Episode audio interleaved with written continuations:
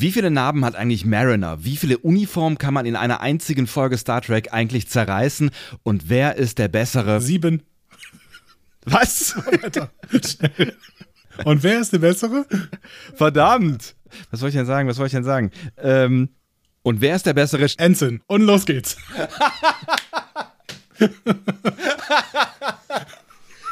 Ah, ihr werdet es nie erfahren, wer der bessere ist. Ihr hört einen Discovery Panel Podcast.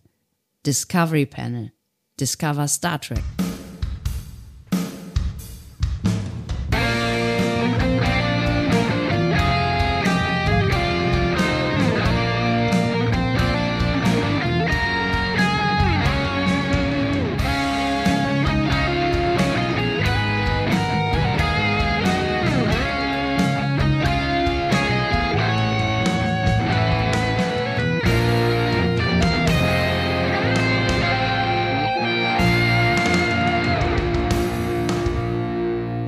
Herzlich willkommen. Wir öffnen das Discovery Panel zu einer weiteren Folge Star Trek Lower Decks. Es ist die dritte Folge. Sie heißt Temporal Addict und auf dem Panel heute Andreas Dom und Sebastian Sonntag. Und jetzt, Freunde, ist erstmal Buffer Time. Uh. Uh. Ja, es ist schön. Ist ne? also man muss auch ein bisschen Stille aushalten können gemeinsam. Ne? Muss auch, ja, gerade in einem Podcast ist das ein also selten unterschätztes äh, Stilmittel. Selten unterschätzt übrigens. Selten unterschätzt. Ist gut. Ja, ihr merkt schon, äh, wir werden heute ein bisschen ähm, einen Müdigkeitspodcast haben, aber das ist doch kein Problem. Ihr wisst doch, in Müdigkeit sind wir immer die Besten.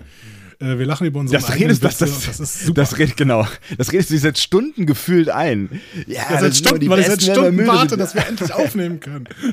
Ja, ich auch. Du, es, sind, es, sind, es sind äußere Umstände, die sind äh, äußer, äußerlich, die Umstände. Du, du, du, du, du klippst übrigens so ein bisschen durch, wenn du laut bist. Also ich du kannst dich entscheiden. Ja, du hast die ganze Zeit gesagt, ich soll mein Mikro laut machen.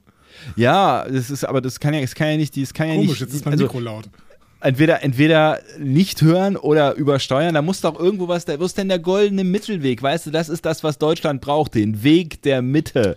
Vielen Dank, ähm, liebe Patreon-Freunde, dass ihr uns weiterhin unterstützt und diesen Podcast möglich macht. Es ist auch zu eurem Besten. Äh, übrigens nicht nur Patreon. Äh, ich möchte mich an dieser Stelle nochmal ganz herzlich bedanken für die Menschen, die seitdem wir mit Star Trek Lower Decks angefangen haben, uns auch wieder finanziell unterstützt haben. Das waren nämlich wieder einige. Äh, nicht nur über Patreon, sondern auch über die anderen Kanäle. Ich finde es großartig. Ähm, Andi möglicherweise auch, ich bin mir nicht sicher. Ich ähm, weiß es halt noch nicht, aber. Ja, richtig. ich wollte es eigentlich auch für mich behalten. Ähm, Nein, danke. Das ist äh, wirklich ganz, ganz großartig. Äh, wir freuen uns sehr und ähm, haben damit dann äh, vielleicht auch schon wieder, ich habe noch nicht gerechnet, die ähm, Unkosten für das neue Intro drin. Es ist jeden Cent wert, sage ich da an dieser Stelle. Es ist jeden Cent wert, ja. Es ist jeden Cent wert. Ich bin immer noch großer, ich bin immer noch kurz überrascht, dass es unser Podcast ist, der da anfängt, aber es ist, es ist nach wie vor groß. Äh, was? Äh, wir sind heute übrigens live. Ähm, das interessiert euch wie immer nicht. Ich sage es aber auch nur, weil ähm, ein äh, Mitglied unserer Schattenreaktion Re Reaktion, gerade den Schattenreaktion den Vorschlag macht, dass er mal die, die äh, Pre-Shows ähm, mitschneidet. Wer das tut, der wird mit äh, mehreren Kristallhieben ähm, bestraft. Crystals! ah, eine der besten dieser Folge. Äh, Temporal Addict. Äh, wir, sprechen, wir besprechen diese wunderbare Folge, die, bei der ich immer noch nicht weiß, wie man das übersetzen soll. Zeitliches Edikt. Zeitedikt. Ich weiß auch nicht, ich weiß auch ehrlich gesagt noch immer nicht so ganz genau, was es, was es mit der Folge zu tun hat. Ja, Vielleicht. Es, es, geht um das Edikt, was ähm, Freeman erlässt, würde ich sagen. Hm. Das könnte natürlich sein. Das Bäumler-Edikt. Ja, das ist aber genau, das ist aber erst äh, der, am Ende aufgelöst. Ähm, bevor wir aber über Temporal Addict sprechen, möchten wir mal ganz kurz nochmal einen Blick zurückwerfen auf Envoys, denn da habt ihr uns äh, Feedback gegeben ein bisschen. Ähm, wir hatten ja schon damit gerechnet, dass so ein bisschen die Hörerzahl runtergeht. Das ist auch der Fall.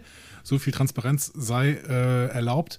Ähm, aber trotzdem gibt es ein paar Kommentare. Es gibt äh, auf verschiedenen Plattformen und wir werden jetzt auf discoverypanel.de mal kurz darauf eingehen, auf zwei Kommentare, würde ich sagen. Ne? Und du wolltest mit Jan anfangen, oder?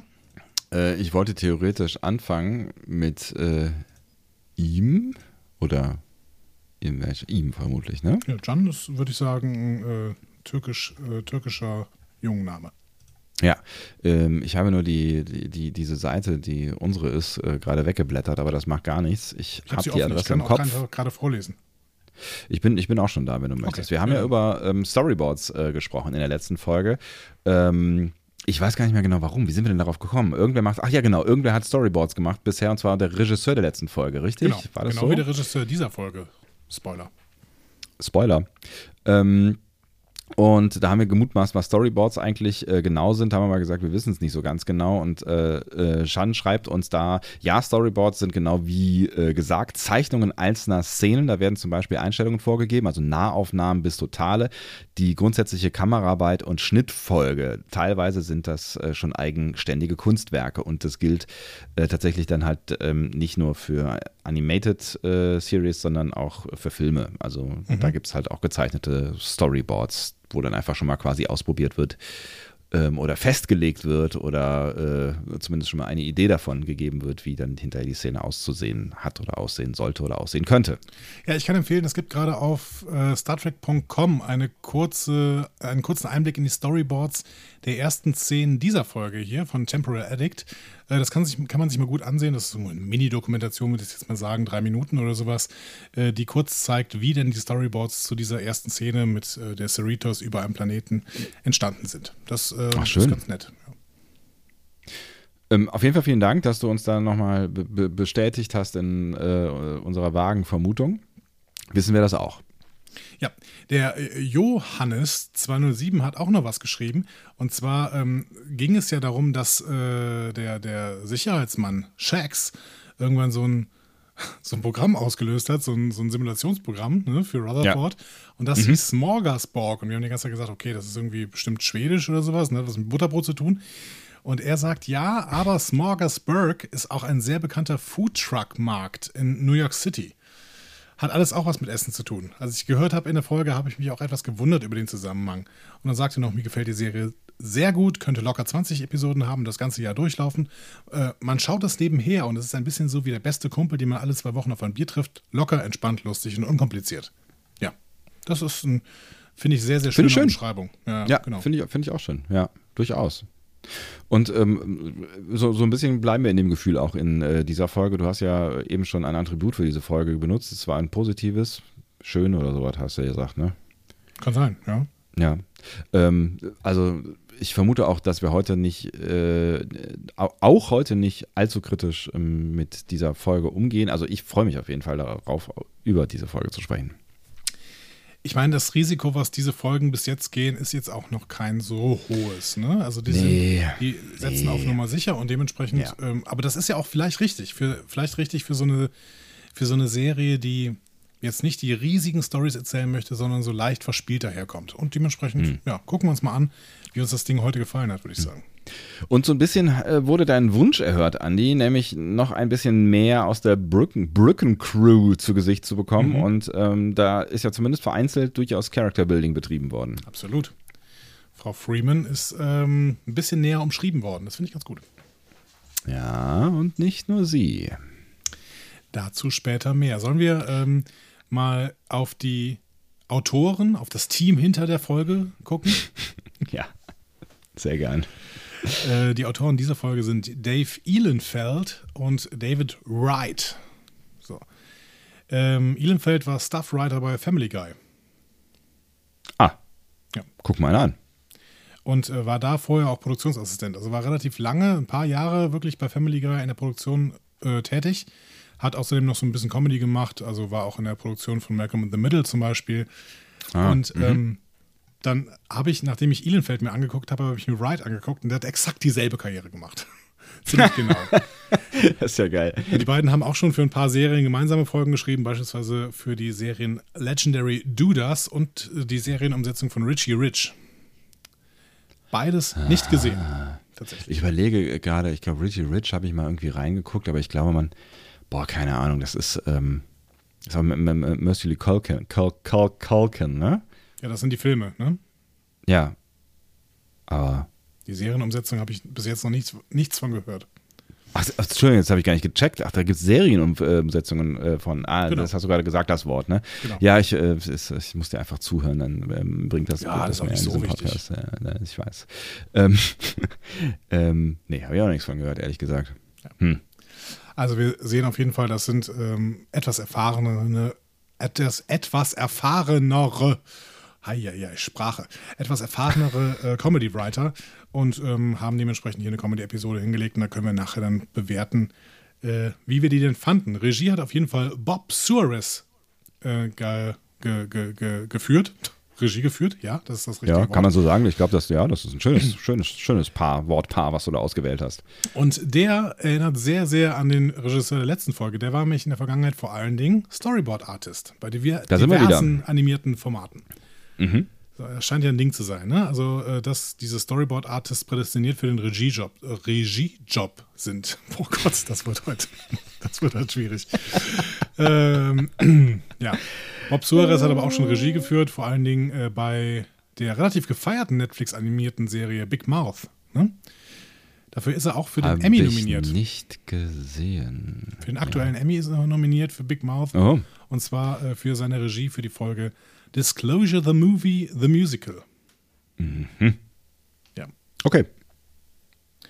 Also auf jeden Fall äh, jetzt nicht völlig äh, unbeleckt, könnte man sagen. Nee, nee, genau. Die haben ähm, alle drei haben offensichtlich ein bisschen Erfahrung und ähm, ähm, wurden deswegen für die oft ja schwierige dritte Folge eingestellt. ja.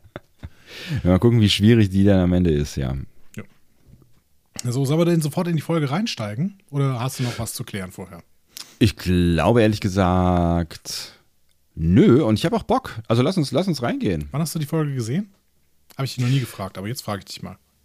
Das ist ja aufregend. Ich habe die Folge heute äh, im fr früheren Abend, späteren Nachmittag, würde ich sagen. Also sagen wir vor, was haben wir denn jetzt? Oh Gott, 22 Uhr. Ja, ist schon eine Weile her. So vor fünf, sechs Stunden sowas. Mhm. Okay. Ja, also eigentlich gucke ich ja immer relativ frisch, aber ähm, das war jetzt so, das war mein, mein äh, Window of Opportunity quasi. Warst du denn da einigermaßen wach? Nee, äh, auf gar keinen Fall. Ähm, da habe ich schon mehrere gefühlt Tage gearbeitet vorher. Okay. Ja, man merkt ja auch gerade, wie viel du arbeitest. Du hast ja äh, gestern noch eine tolle Sendung gemacht, gestern am Sonntag, dem 23.08. Oh. Samira El-Wasil bei dir zu Besuch. Das war ganz, ganz hast, toll. Ich kann euch nur zugehört. empfehlen, Leute, hört mal äh, mein Sonntag, dein Sonntag, euer Sonntag. bis, bis gerade bis war es noch ganz gut, ja. Deutschlandfunknova.de Deutschlandfunknova.de was, was, was, warum, warum, warum hörst du mir neuerdings zu? Ich das mag äh, Samira El-Wasil. ich, bin, ich bin ganz froh, dass ich nicht wusste, äh, ähm, was für ein Brain sie ist, ähm, als ich mit ihr sprach. Ich habe ja hinterher einen, einen Vortrag angeschaut, ich glaube den Eröffnungs Eröffnungspanel der äh, Republika 2018, wo mhm. sie mit ähm, auf dem Panel saß und äh, sie hat so unfassbar viel schlaues Zeug gesagt, ähm, dass ich mich, glaube ich, nachdem ich das gesehen hätte, mich nicht mehr getraut hätte, mich mit ihr zu unterhalten. Das glaube ich. Ja, aber es, äh, es war, ich, ich fand sie auch ziemlich cool. Also äh, ein, ein wahres Multitalent und ähm, dazu sehr unterhaltsam. Also ich fand, fand, es war ein sehr angenehmes Gespräch. Ja, äh, das ist auch so rübergekommen und äh, dementsprechend absolute Empfehlung, das mal nachzuhören. So, und jetzt gehen wir voll in die Folge rein. Szene 01, würde ich sagen. Bums. Bäumler äh, gibt gerade den Data. Der macht nämlich gerade ein Konzert. Geigenkonzert. Violine natürlich. Äh, man muss aber zwangsläufig direkt dran denken, oder? Also jeder, der TNG gesehen hat, der sieht sofort Data vor sich, oder? Ja, voll. Und dann spielt er auch noch so ein Stück für seine Mutter. Ich glaube, Data hat mal mit seiner, mit seiner äh, künstlichen Mutter zusammengespielt irgendwann, wenn ich mich richtig erinnere, in TNG. Echt? Das habe ich verdrängt. Das Stück klang so ein bisschen irisch, was Bäumler da gespielt hat, ne? Ich bin mir nicht sicher, ob die ähm, irische Zuhörerschaft da jetzt so ganz begeistert von ist, aber ähm, ich weiß, was du meinst. Es klang aber auch ein bisschen ähm, contemporary vielleicht. Contemporary Style. Es war auf jeden Fall relativ langweilig, wenn man mal ehrlich ist. Und äh, dementsprechend gab es auch verhaltenen Applaus nach diesem Stück. Einer hat applaudiert, ne? Genau, und alle anderen haben ja. sich irgendwie haben betroffen irgendwo hingeguckt. so, also auch so ein bisschen, es hätte auch Harry Kim da stehen können. Ja, stimmt, genau. Bei Data hätten sie wahrscheinlich mehr applaudiert. Und ja. dann Plötzlich Mariner, äh, Mariner und Tandy äh, unterbrechen ihn und treten ihn von der Bühne. Mariner hat eine E-Gitarre, Tandy ein E-Drum-Set dabei, das sie umgehangen hat. Das klang, sah auch sehr, sehr gut aus. Und dann Mariner äh, zählt dann die beiden ab und äh, beide beginnen dann ein Speed-Metal-Stück zu spielen. es ist völliger Nonsens, oder? Also bei dem, bei dem Cold Open habe ich gedacht, was ein Schwachsinn. Ja. Es ist alles so, es ist völliger Nonsens. Aber gut, es geht ja noch weiter. Genau, währenddessen auf der Brücke. Die USS Cerritos wird mit einem klingonischen Warbird konfrontiert. Übrigens ein ganz klassischer Warbird. Haben wir lange nicht mehr gesehen. Ich glaube, seit Enterprise haben wir nicht mehr gesehen. Und äh, der kommandierende Offizier des klingonischen Schiffes fordert jetzt relativ wütend eine Erklärung für den Bass, der von der Cerritos ausgeht. ja. ja. Hm. Freeman lügt, sagt, dass sie es nicht hören kann, hält dabei auch ihr Glas fest, was schon vibriert. Und ja. äh, sagt, ja, muss wohl von Ihnen kommen, würde ich sagen. Ne? Also, keine Ahnung, müssen wir mal, muss mal bei euch checken. Ja, damit wird dann der klingonische, was war es, genau, der Ingenieur, glaube ich, der wird ja. heute noch seinen Tod finden. So. Ja, also das, äh, die haben kurz einen Prozess da gemacht, wie, genau. das, immer, wie das immer so läuft. Ne? Aber Freeman ähm, schaltet dann auch mal kurz auf Stumm und sagt: So, Leute, das muss jetzt mal aufhören. Musik aus, bitte. Ne? Ja. Und Shax läuft auch sofort los. Ähm, wir gucken wieder parallel. Mariner und Tandy beenden ihr Lied. Mariner wirft die Gitarre auf den Boden und reißt dann auch auseinander. Ne? Man sieht, die ist kaputt. Und sie und Tandy gehen dann von der Bühne. Dann nimmt Bäumler wieder auf, steht da äh, und will dann ein weiteres Stück spielen. Requiem for a Hug. Aber sobald er anfängt, greift Shax dann nach der Geige, also kommt gerade rein, greift nach der Geige, zerbricht die Geige in der Mitte. Und Bäumler muss sich, also Bäumler ist auch wirklich, der entschuldigt sich auch sofort für die Lautstärke, weil Shax sagt, ja, das ist alles zu laut, ne, so muss leiser und so. Und Bäumler, oh, sorry, sorry, sorry, ne? Anstatt äh, irgendwie dann doch mal auf Marin und Tandy vielleicht zu schieben. Aber keine Ahnung. Also, feiner Kerl, es, richtig feiner Kerl. Es, es, war schon, es war schon ein, ja. ein grober Unfug, der da passiert ja. ist. ähm, Gerade dass Tandy da mit diesem äh, Schlagzeug steht. Also Mariner hätte ich das irgendwie zugetraut, aber Tandy. Ja, naja. weiß auch nicht. Mitläuferin. Aber äh, trotzdem, also mir hat es gefallen. Würdest du lieber ähm, das hören, was äh, Bäumler da gespielt hat, oder das von Mariner und Tandy? Ach, irgendwie war ich bei beidem nicht so richtig hooked, ehrlich gesagt. ähm, aber ich, ich war so, ehrlich gesagt, ich war noch leicht neugierig, ähm, was, was die Hack-Interpretation ähm, äh, an, anging vom Bäumler. Also da hätte ich gerne nochmal kurz reingehört. Aber eher so aus ähm, so, so, so sozialistischem Interesse, wollte ich gerade sagen, sozialem Interesse. Aber es war schon auch schief, was er gespielt hat, ne? Also es war ja, nicht, es war nicht Data. ja. Es war ja, nee. ja, Data war ja perfekt. Ja, ja vielleicht zu perfekt, ne? Hat er nicht mal daran gearbeitet, ein bisschen menschlicher zu werden? Nee, der hat doch immer Stile nachgeahmt. Ah ja, so war das, genau. Also ja. Man konnte, wie, wie eine Jukebox quasi, man konnte sagen, okay, jetzt spiel bitte äh, Paganini und dann hätte er Paganini gespielt, keine Ahnung. Ja. Jetzt spiel bitte André Rieu. Das haben sie nicht gesagt. Gott. Please not. Ja, also ich bin, ich bin Team Mariner und Tandy. Ich hätte mir da auch gerne dieses Konzert da ganz so angeguckt irgendwie. Aber es war schon laut. Ja, gut. Ah. Ich bin auch ein bisschen jünger als du. Ich würde das nicht. du bist vor allen Dingen so sozialisiert irgendwie hier, Mr. Punk Rock. Ja, ja, ja. ja, ja. Dank, da, da, damals die, die alten gut. Na gut, aber vorher war es schon auch. Gute alte Zeit, da, das gibt's gar nicht.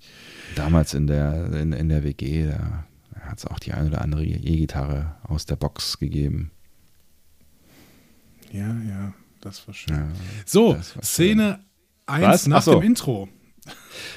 Ich, ich, möchte an dieser Stelle sagen, ähm, dass ich das Intro immer noch toll finde. Ja, es ist wirklich toll. Ich finde, das muss man einmal äh, pro Folge jetzt gesagt haben, weil äh, ich habe es gedacht, ich habe mir das Intro nochmal angeguckt und äh, habe äh, gedacht, nee, das, es, ist, es ist einfach, es ist zu schade zum Skippen. Ich habe in anderen deutschen Podcasts gehört, es wäre generisch und langweilig. Der Podcast. ja, der auch. Nein, das ist das Intro. Achso. Ähm, ja, es ist nicht meine Meinung. Ich finde es toll. Genau, ja, das, das, Gute ist ja, es gibt ja verschiedene Meinungen äh, auf äh, diesem, in diesem Universum. Absolut. Und ähm, das wäre nicht meine. Ich mag's, ich mag, ich mag's, aber es spricht halt auch äh, nach wie vor einfach irgendwie Emotionen an in mir. Also es weckt Info, äh, Emotionen äh, aus, aus, ich sag's nochmal, den guten alten Zeiten, aber den anderen als den E-Gitarren-Zeiten aus der WG. Ähm, Ich finde es, ich, nein, ich mag's. Punkt. Ja, das ist sehr, sehr trackig, genau. So, Protokoll des ersten Offiziers, Sternzeit 57501.4. Äh, ich verlese, die Cerritos ähm, ist aus dem erstaunlichsten Grund auf dem Weg nach Cardassia Prime. Captain Freeman wird maßgeblich dazu beitragen, Frieden zwischen den, ähm, warte, äh, Moment, hier, kleine Nachricht, jada, jada, jada. Oh nein, der Captain wird sich nicht darüber freuen. Das exakt so trägt ähm, Ransom das vor. Denn äh, Ransom muss, hat jetzt die bedauerliche äh, Aufgabe, Freeman zu sagen, dass dieses Treffen, worauf sich Freeman unfassbar lange vorbereitet hat, das Treffen auf Cardassia Prime, irgendwelche Friedensverhandlungen mit irgendwem, gestrichen wurde. Aber auch mit einer geilen Begründung. Genau. Ja. Absolut niemand will nach Cardassia Prime, weil Cardassianer. Punkt. Okay, aber that's no news. Also ich meine, hätte man auch irgendwie vorher drauf kommen können.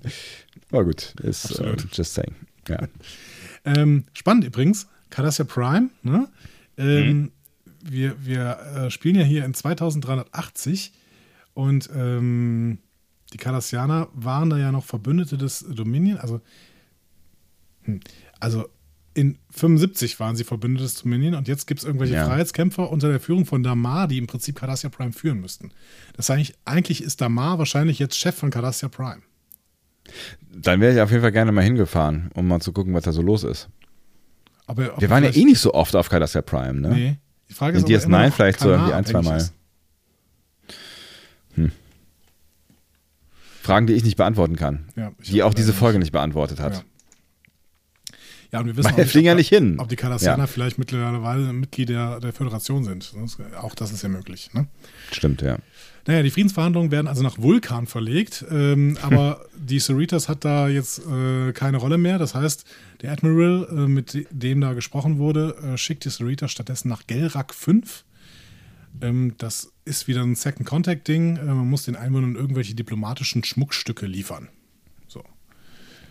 Geschenke, Geschenke, Geschenke. Genau. Freeman ist stinksauer. Mhm. Sie glaubt äh, jetzt auch, dass die Sternenflotte die Cerritos nicht ernst nimmt. Mhm. Also ähm, will sie jetzt daran arbeiten, dass das passiert. Dass sie ernst genommen werden, dass genau. dieses, diese, diese Crew mal wirklich was, was, was Bewegendes macht, dass, dass mal was Großes passiert. Exakt. Hat Freeman eigentlich ihr Mobiltelefon gegen den Hauptscreen geworfen? Das sah irgendwie nicht nach einem Tricorder aus, oder? mehr so ein iPhone. da habe ich nicht drauf geachtet. Ich weiß nur, dass sie irgendwas dagegen geworfen hat. Ähm, weiß nicht, du hast es doch bestimmt im Still angeguckt, oder? Ich fand, es sah aus wie ein iPhone. naja. Vielleicht ist das, vielleicht ist das ein Zitat. Wie so vieles. Ein Filmzitat vielleicht. Maybe. Es gab einige Filmzitate in dieser Folge, zumindest gefühlt. Durch, durchaus, ja. ja. Ähm, gut. Wir gehen in die Brick. Äh, aber nicht, weil da irgendwer drin sitzt. Also da sitzt Bäumler also drin, schon, aber das schon, ja. äh, nicht, nicht beabsichtigt. Denn in der Brick testen gerade die Ensigns äh, und wir führen sie nochmal auf. Es sind Mariner, Bäumler, Tandy und Rutherford, unsere Helden. Ja. Die testen die Stärke der Kraftfelder der Zellen. Und Mariner feuert dann erstmal einen Phaser auf Bäumler. Und der steht hinter dem Kraftfeld und das Kraftfeld hält. Und wir gehen jetzt mal davon aus, dass der Phaser bestimmt auf Betäubung gestellt war, oder? Ja, Mariner geht da auch garantiert von aus. Ja. Und schaltet ihn noch schnell um. Ja. Gott. So, die äh, erledigen also schnell die Aufgabe und dann äh, bestellt Mariner plötzlich vier Margaritas beim Replikator. Und Tandy ist, Tandy ist sehr irritiert und sagt, äh, äh, sollen wir, also warum, sollen wir nicht eine neue Aufgabe oder so? Warum trinken wir jetzt einen? Und äh, Rutherford und Mariner sagen, ja, so. Die Leute da oben, die haben keine Ahnung, wie lange wir brauchen, um unsere Aufgaben zu erledigen. Ähm, also sollten wir sagt Rutherford, kreativ schätzen, wie lange die Aufgaben normalerweise dauern und uns ein wenig Buffer-Time einräumen. Erste Frage. Das erste Mal. Hast du das auch schon ja. mal gemacht? Äh, ich bin mir, also ich bin mir nicht sicher, ob ich da Margaritas, äh, aber Buffer-Time nimmt man sich doch immer, oder? Das Problem ist halt nur, dass, dass ähm, bei der Arbeit, die ich so mache, die ja durchaus, man munkelt, mit Kreativität zu tun hat und die kommt nicht immer auf Knopfdruck ähm, dass das immer schwer vorauszusagen ist, ähm, ob, das, ob das jetzt quasi Buffertime-mäßig richtig gut läuft oder ob man am Ende doch noch, also ich habe mir angewöhnt, immer auf jeden Fall Luft zu lassen für den Fall, dass es nicht läuft, weißt du? Aber es kann dann halt auch einfach nicht laufen und dann ist nichts mit Buffertime. Sagst du den Menschen, die davon keine Ahnung haben, dass du für Sachen länger brauchst, als sie denken? Also, nee, Moment. Auch das ist, ja, ich weiß, was du meinst, aber auch das ist natürlich schwer zu beurteilen, weil, ne, also ich, ich baue ja keine Radiowecker zusammen. Das ist ja irgendwie die, wer war, also, weiß ich nicht, wenn du, wenn, wenn jemand sagt, was brauchst du für ein äh, dreieinhalbminütiges Kollegengespräch, dann kann ich sowas sagen wie, wenn es gut läuft, eine Stunde, wenn es schlecht läuft, zwei Tage. Also es ist einfach auch sehr schwer. Also es kommt ja auch einfach auf den Inhalt an. Es ist, also wer hat, wer hat Ahnung davon, wie lange man für irgendwas braucht in diesem Dingsbums, weißt du? Also es ist, ist ja schwer zu generalisieren in dem Fall tatsächlich. Ja, absolut. Ja, deswegen, ähm, das, also es fängt schon mit der Schwierigkeit an, glaube ich, dass niemand, der mich fragen würde, wie lange brauchst du dafür, überhaupt eine Vorstellung davon hat, wie lange ich dafür brauche, außer er ist ähm, ein Kollege, eine Kollegin, die genau weiß, was das an Arbeitsaufwand bedeutet, wenn ich, weiß ich nicht, zwei O-Tongeber recherchieren muss, Interviews führen muss, bla bla. So, Aber darum geht es ja gerade. Also ja bist du kreativ in dem Einschätzen der Zeit oder bist du ehrlich? Also ich würde jetzt nicht unter Vorsatz sagen, ich äh, brauche länger, weil ich bin ja, ich bin ja Freiberufler, das heißt, es ist ja meine Zeit, die drauf geht. Also es, weißt du? Aber ich verschaffe mir auf jeden Fall äh, nach Möglichkeit zumindest keine ähm, Deadlines, die mich total unter Stress setzen. Weil das ist ja Quatsch. Ja. Also vielleicht habe ich, hab ich sowas nämlich früher mal gemacht, als ich Webseiten gebaut habe. So.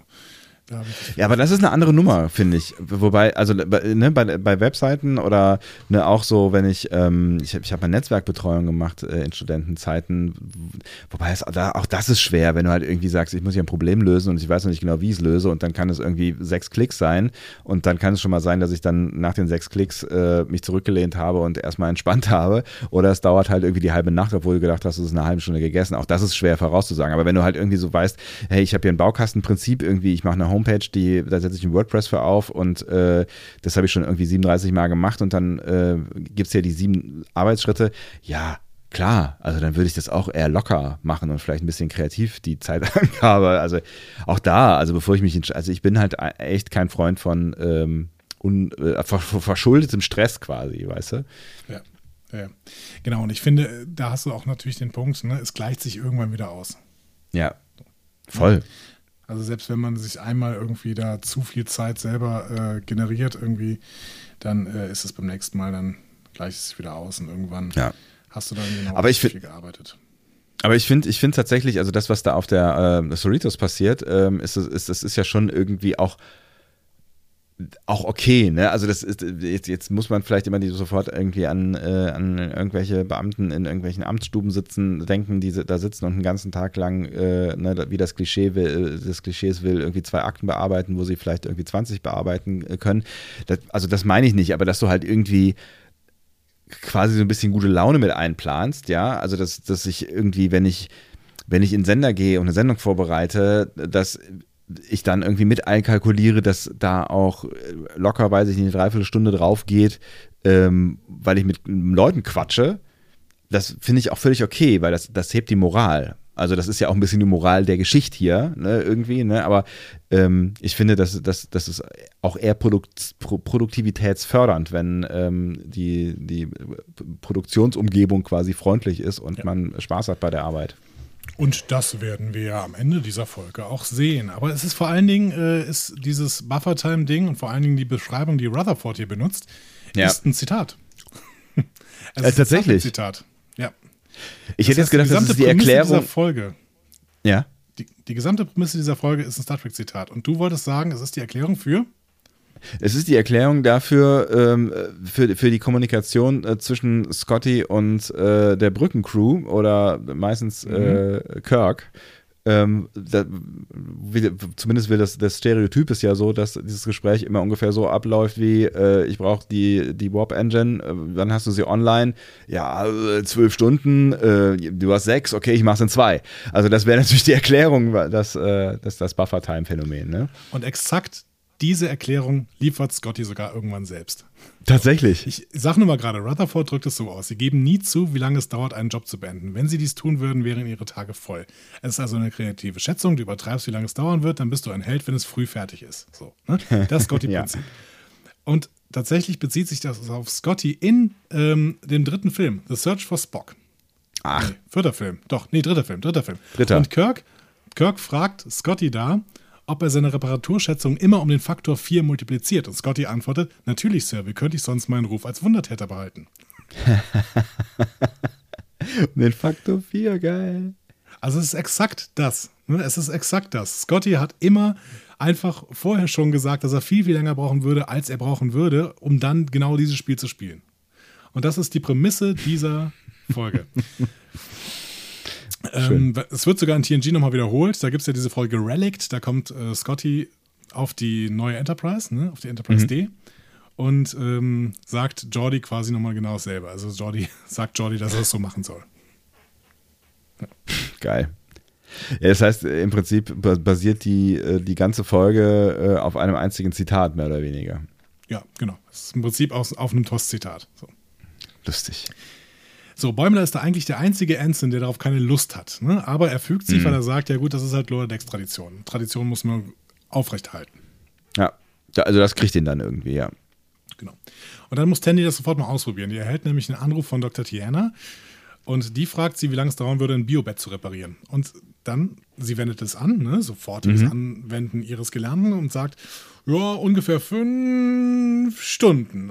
Und Tiana ist mit der Schätzung dann erstmal überhaupt nicht zufrieden. Offensichtlich dauert das nicht länger als fünf Minuten wahrscheinlich. Ähm, aber dann akzeptiert sie es. Ne? Und äh, Ja. zwar relativ glücklich. Ja, dementsprechend genießen die, genießen, genießen die vier weiter Margaritas und Buffer Time.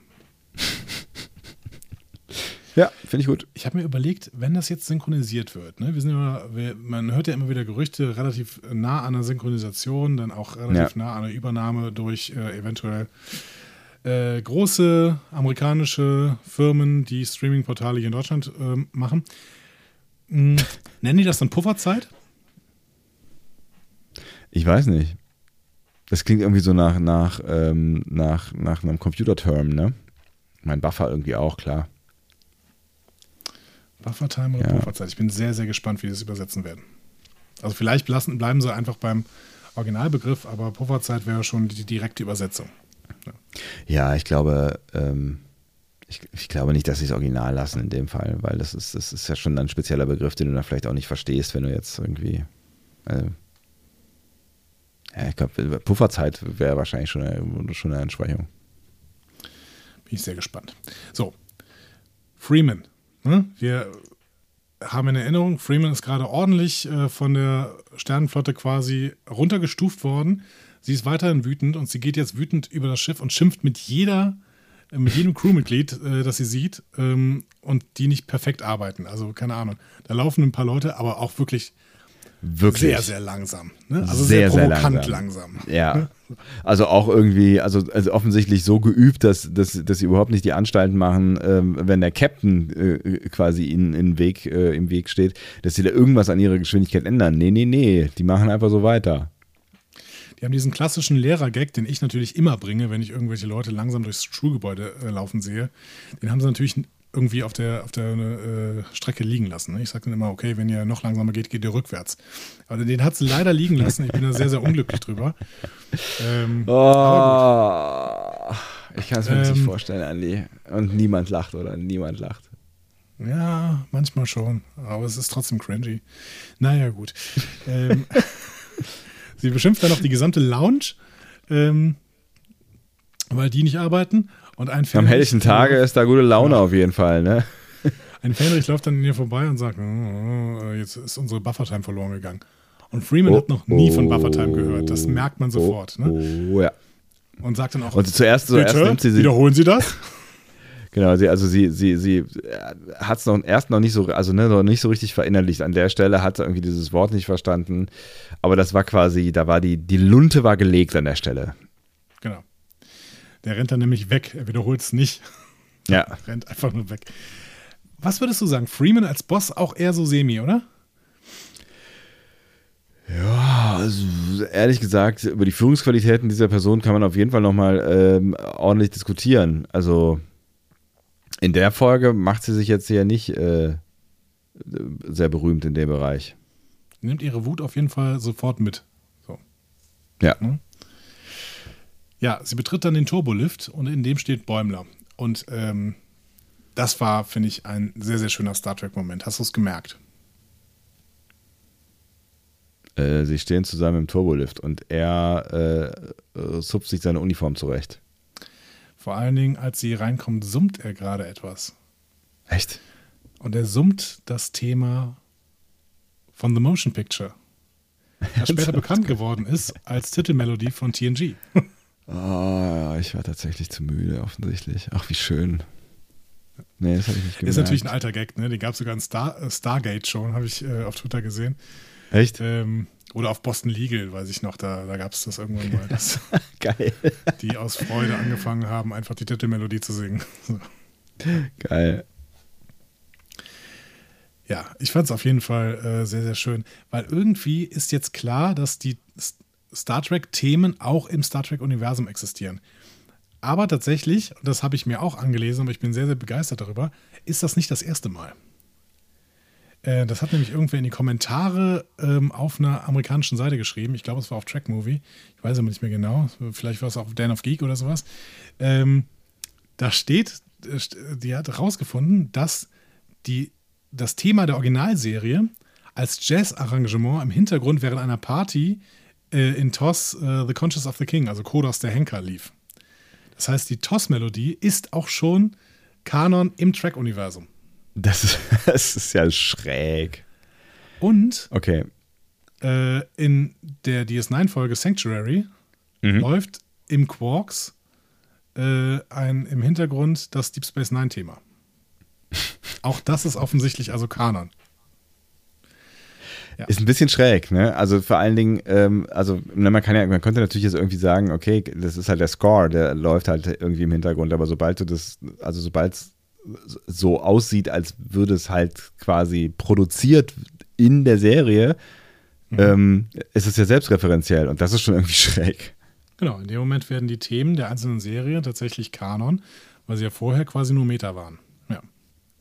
Finde ich, find ich ganz spannend eigentlich. Ja, voll.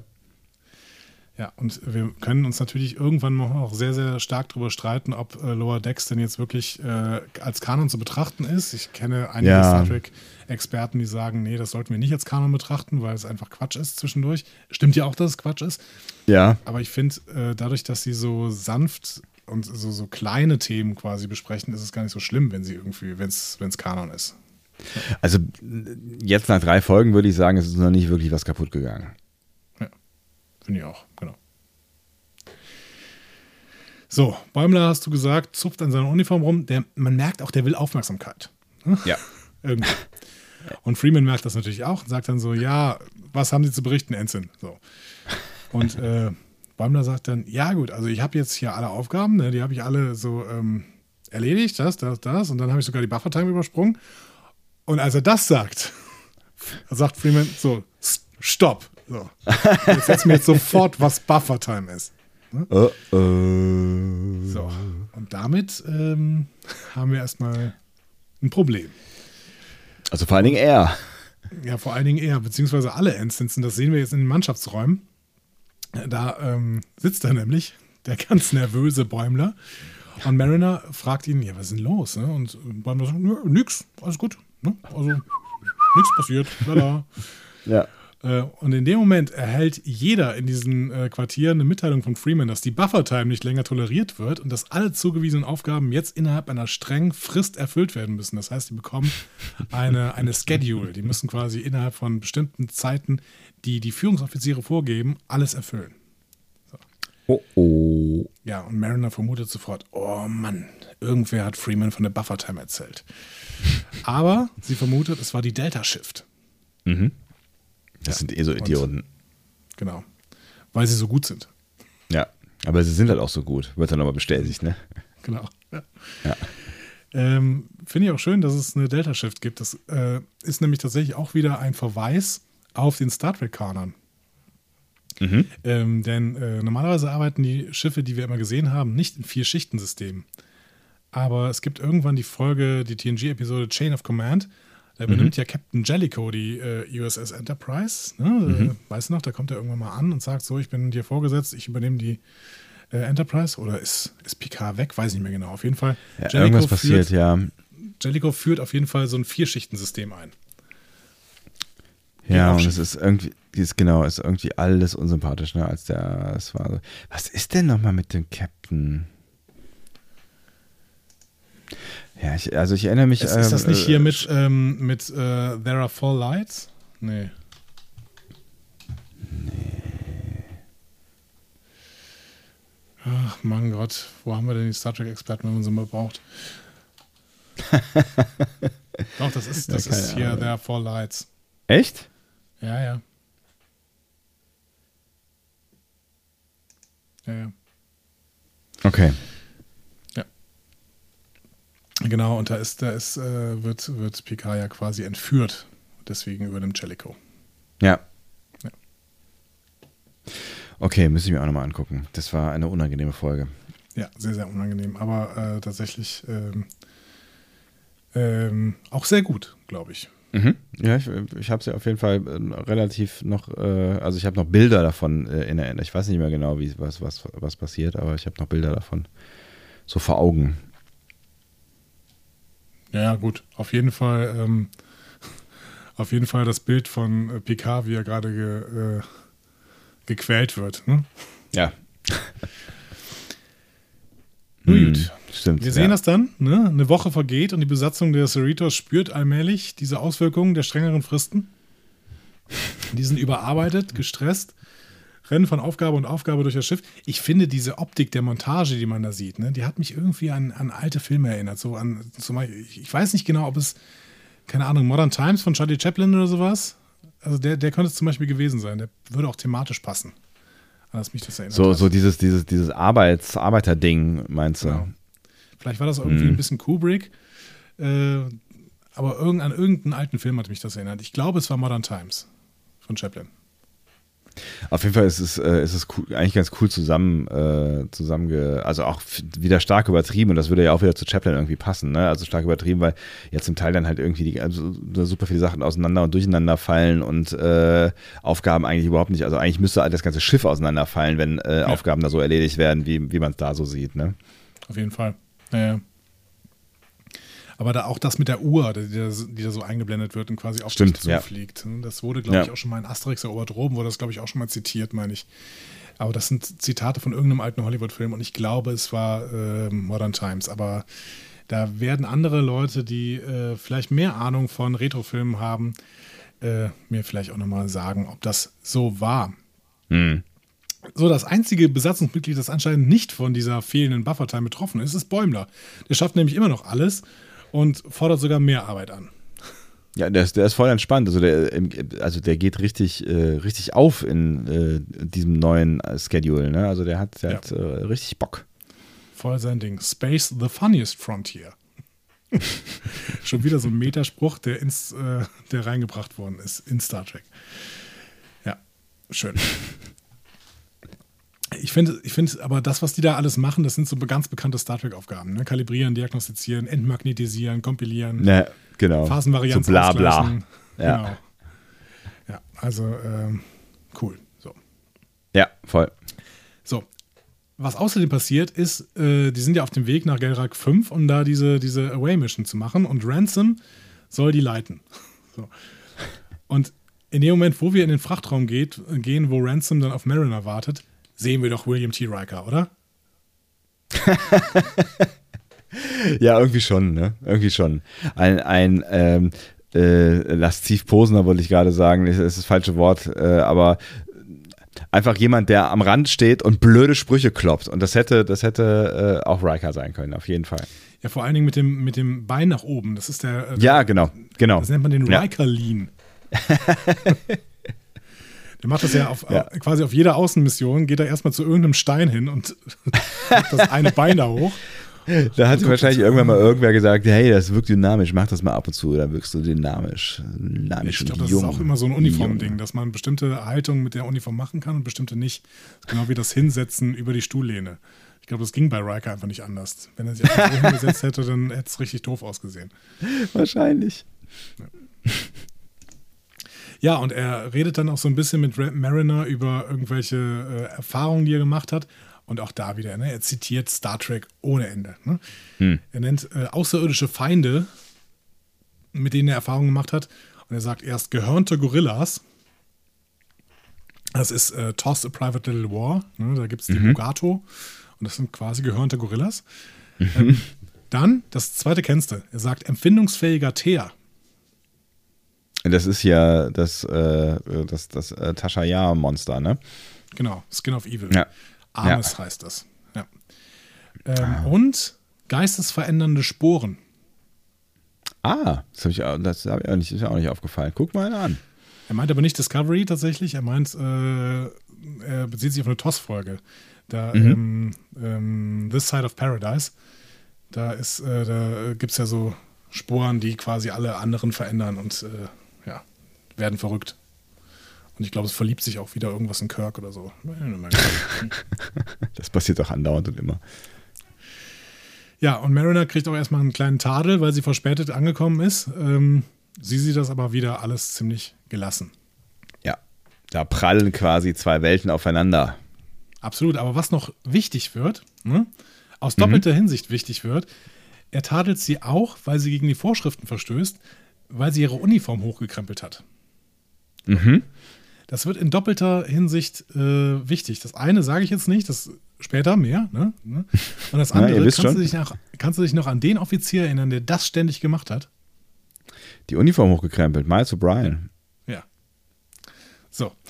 Punkt. Halten wir mal im Hinterkopf. Genau. Ja. Ja.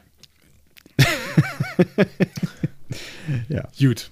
Also, die Yosemite verlässt die Cerritos und äh, Ransom informiert das Away-Team dann auch darüber, ähm, wie die Gelrakianer ihre soziale Struktur auf Kristallen aufbauen. Hm?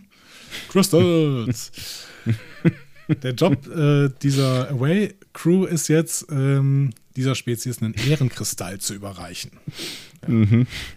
So, Ransom nervt ziemlich. Ne? Der gibt ständig irgendwie an mit irgendwelchen Sachen und Männer drum, ehrlich gesagt. Ne? Also anders mhm. kann man es nicht mehr nennen. Ja, Mariner ist davon sehr, sehr genervt. Ja, bis zum Highlight, äh, wo er den Autopiloten ausschaltet und Mariner Aguero sagt, das ist der Autopilot, der Autopilot ist dafür da, um das Schiff automatisch zu fliegen, dafür ist der Autopilot ja. da, warum sollte man den Autopilot ausschalten? Ja.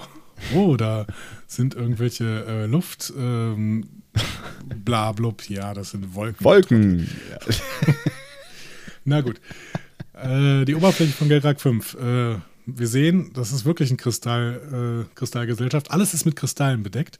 Ja. Und, ähm, ich finde das Setting sah, mal so, sah auch ein bisschen nach Toss aus irgendwie. Ja, voll Toss. War, also äh, diese, diese, diese Folge war wirklich so sehr Toss, dass da ja. alles. Also ich meine, das wird ja auch nachher noch zitiert. Sie nähern sich dann den Gelrakianern und Vandam, ein bullianischer Führungsoffizier offensichtlich und äh, Männerkumpel von äh, Ransom, öffnet dann eine Truhe, um den Ehrenkristall anzuzeigen. Und die Gelrakianer sind entsetzt, denn da ist nicht der Ehrenkristall drin. Denn auch Vandam musste ziemlich viel arbeiten in letzter Zeit. Ja, und der hat die Truhen verwechselt. Tatsächlich hat er die Truhen mit einem Holzstumpf mitgenommen, das nämlich ein Fruchtbarkeitstotem von Mavok Prime ist. Aber ein kleines Schleifchen dran.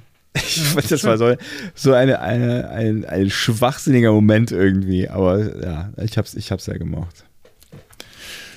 Ja, und ähm, wie wir alle wissen, die Gelrakianer, die Crystal Boys, hassen Holz.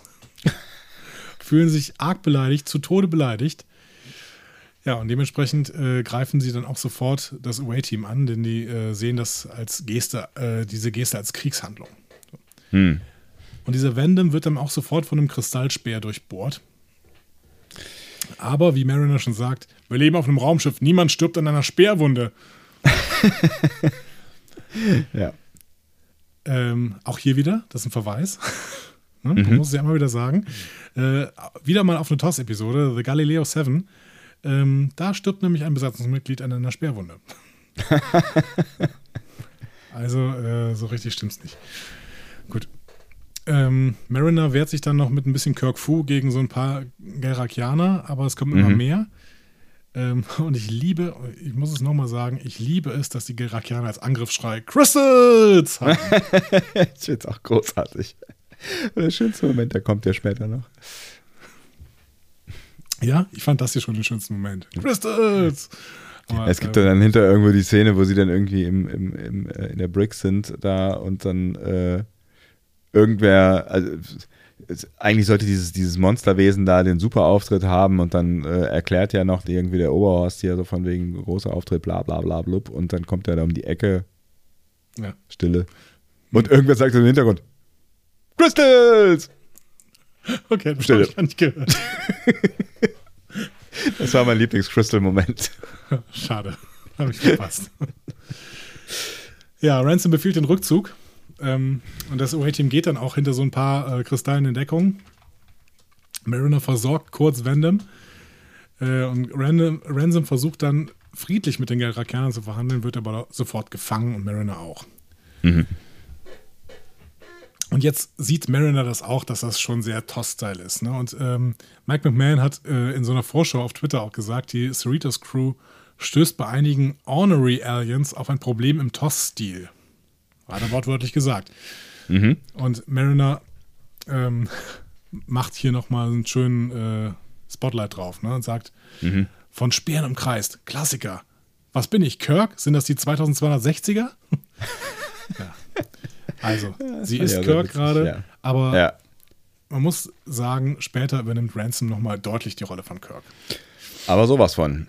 Aber sowas von. Später Später mehr. Die Besatzung äh, auf der Cerritos ist weiterhin auf jeden Fall drauf und dran, ihre Aufgaben zu erledigen, aber äh, mehr schlecht als recht. Tandy vergisst ja. sogar, wie viel Decks die Cerritos hat. 28, wirklich so viel? und mit der Zeit äh, funktioniert auch immer mehr auf dem Schiff einfach nicht. Freeman äh, beschließt dann, die Dinge selbst zu erledigen. Und ähm, dann kommen aber so ein paar gelrakianische Schiffe an. Und Shax sagt Freeman, ja, pass mal auf hier, ähm, die Schiffssensoren zeigen erstmal ein paar gelrakanische äh, Schiffe und Barnes, der Fähnrich, der irgendwie da vorne an den, an den Reglern sitzt, sagt, ja, aber die laden auch gerade ihre Phaser. Hm, hm soll Shax halt die Schilde hochfahren, aber klappt nicht. Funktioniert nichts. So. Und dann bricht Shax auch mehr oder weniger zusammen. Der ist, nämlich, der ist auch ein bisschen übernächtigt, tatsächlich. Ja, ja. Alle mit die, dicken Augenringen. Genau. Die Gelrakianer starten dann so ein paar Boarding-Pods und äh, Freeman befiehlt roten Alarm. Ja, die Gelrakianer überlaufen die Cerritos. Hm. Und Freeman sagt so, wehrt euch, aber hört dabei nicht auf, eure Aufgaben zu erledigen. Was auch geil darauf, ist. Ja. Genau, Multitasking, das machen die auf der Enterprise die ganze Zeit. hm. Das wage ich übrigens zu bezweifeln. Müsste eigentlich 2380 müsste das eigentlich die Enterprise E sein von Picard, oder?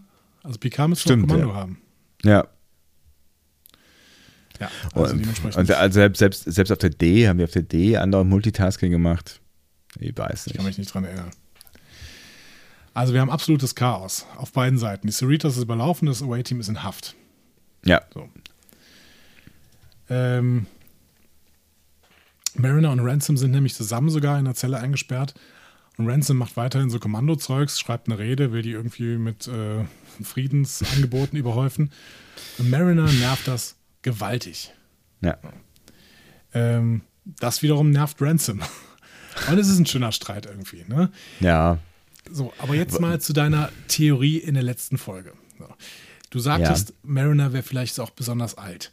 Und ich habe das Gefühl, Mariner ist auch sehr, sehr bekannt bei Ransom, oder?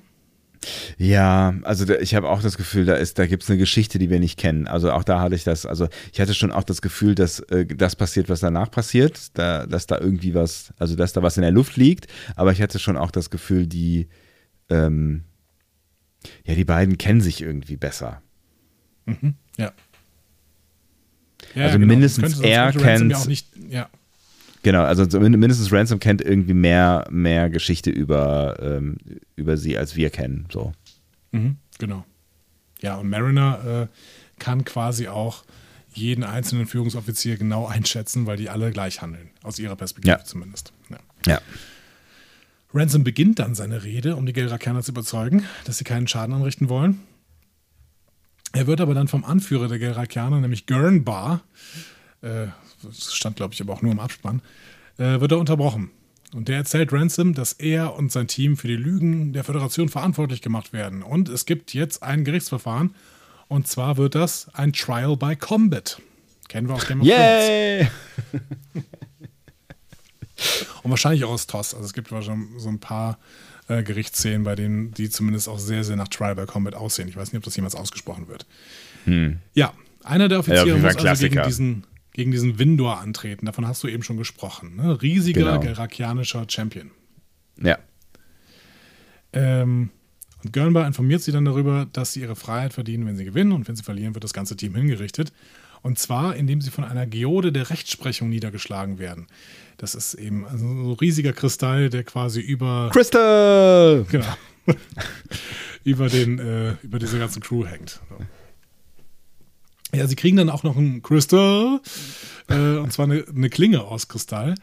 Ja. Und ähm, Gurnbar sagt, ja, so, ihr habt eine Stunde zu entscheiden, wer gegen Windor kämpft. Und Ransom und Mariner wollen beide. Das ist schon mal klar. Klar. Also während, okay. während wir wahrscheinlich beide gesagt hätten, äh, nö, lass mal. Ähm, mach, mach, mach äh, mal du so. genau. ja, die sind beide wirklich heiß.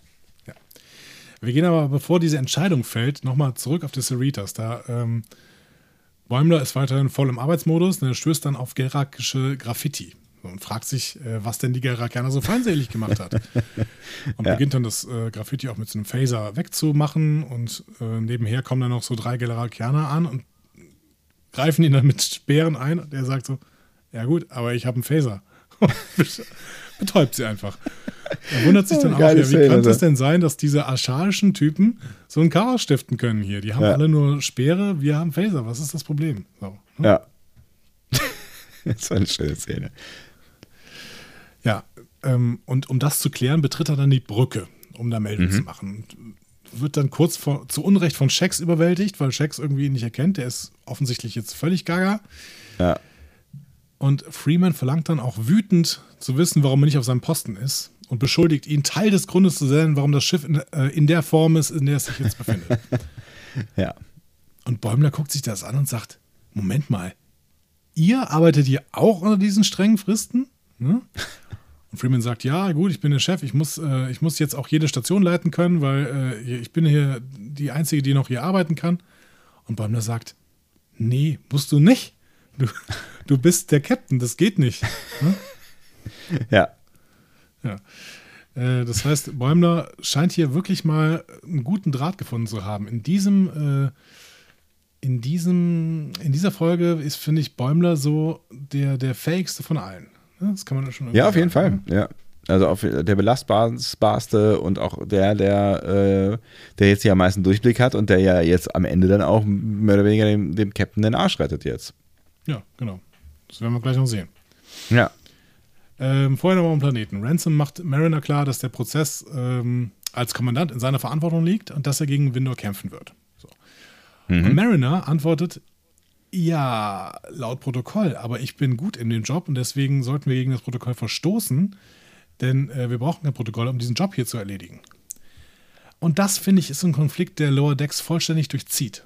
Hm? Ja, also das Protokoll, ist der, der Kern. Äh, Pragmatismus, ja. Der, der, der Kernkonflikt, äh, den der, der, der Mariner umgibt, mehr oder weniger die ganze Zeit, ne? Ja. Ja. Und das gefällt mir. Ich mag, dass es diese, diese Metaebene ähm, in, dieser, in dieser Serie komplett gibt. Ne? Ja. Irgendwie.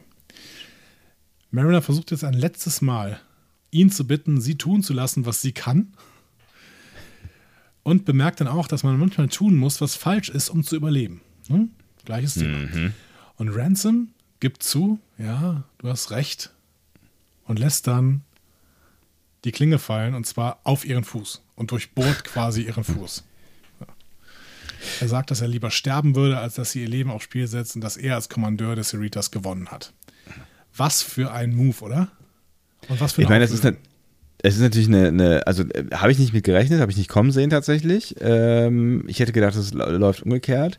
Auf der anderen Seite ist natürlich auch so, so ein bisschen dieses, ähm, ich habe die Verantwortung für den Bums hier, also nehme ich sie jetzt auch und ähm, genau, also schütze dich vor dir selber, so mehr oder weniger. Ja, aber es hat auch noch eine gewisse Tiefe, denn Mariner hat hier gerade den Prinzipienstreit gewonnen.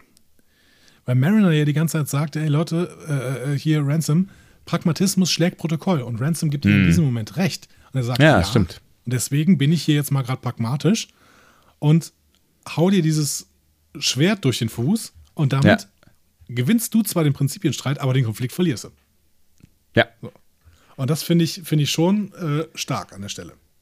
Ist eine schöne Auflösung auf jeden Fall, finde ich auch. Allerdings hast du so ein bisschen äh, die, äh, die, die Szene davor über, überschlagen.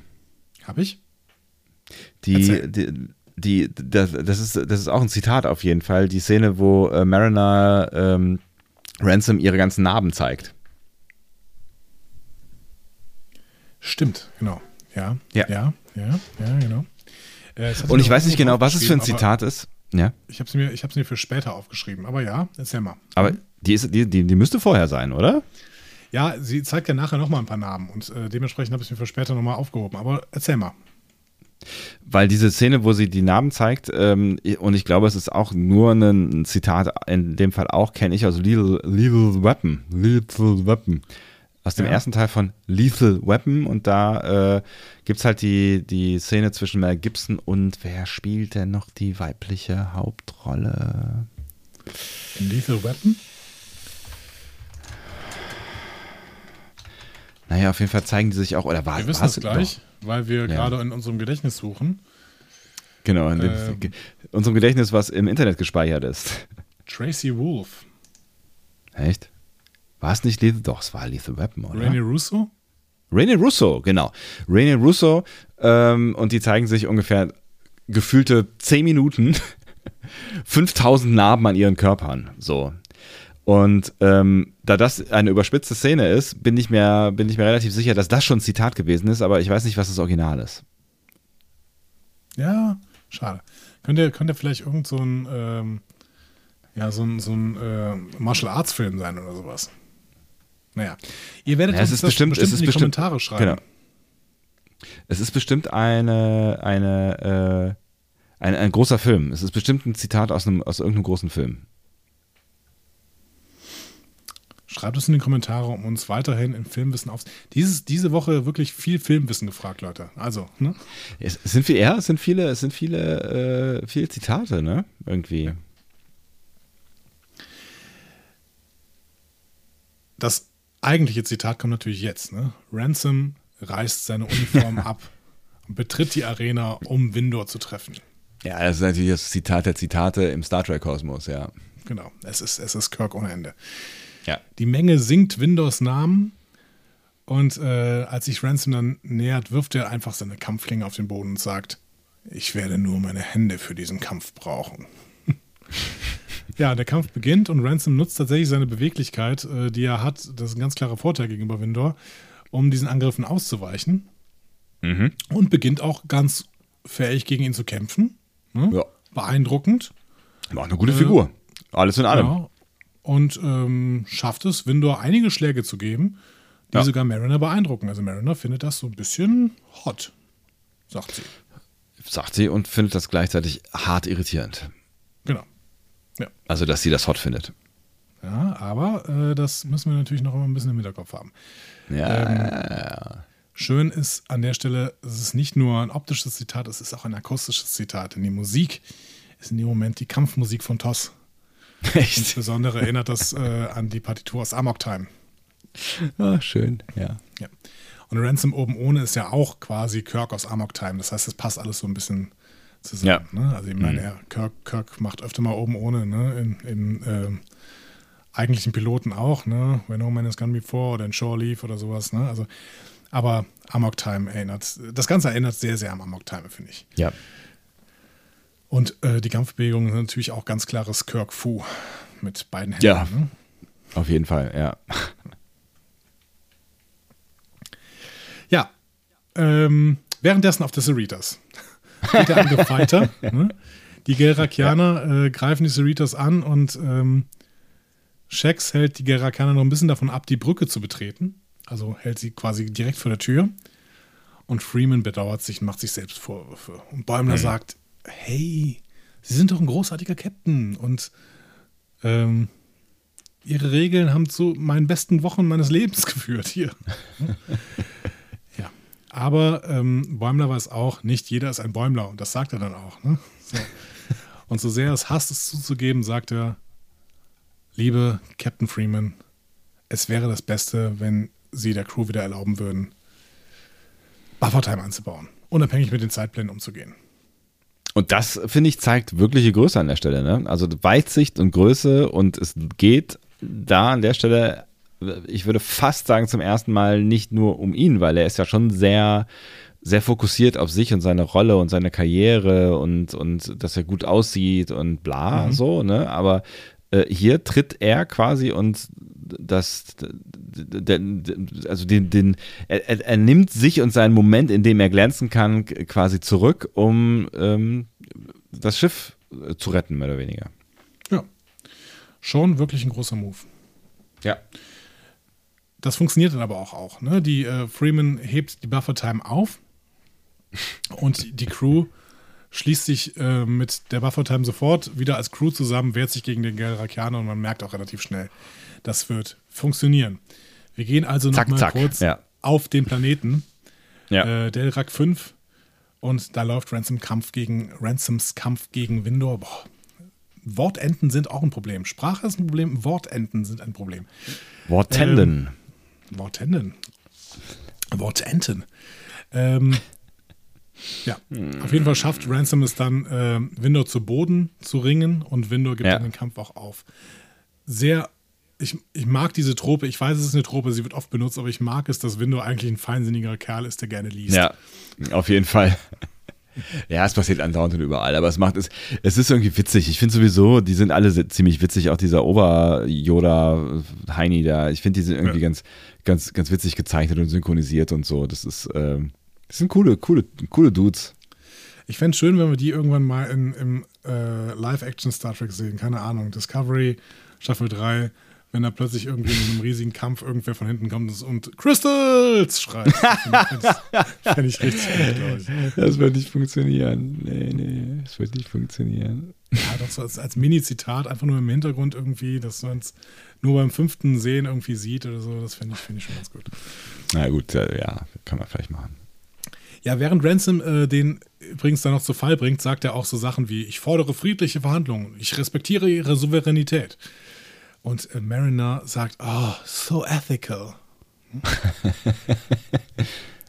Auch hier natürlich, also einerseits äh, so ein Foreshadowing ne, darauf, dass mhm. Mariner und Ransom schon irgendwie äh, auch sich beide ganz toll finden könnten. Mhm.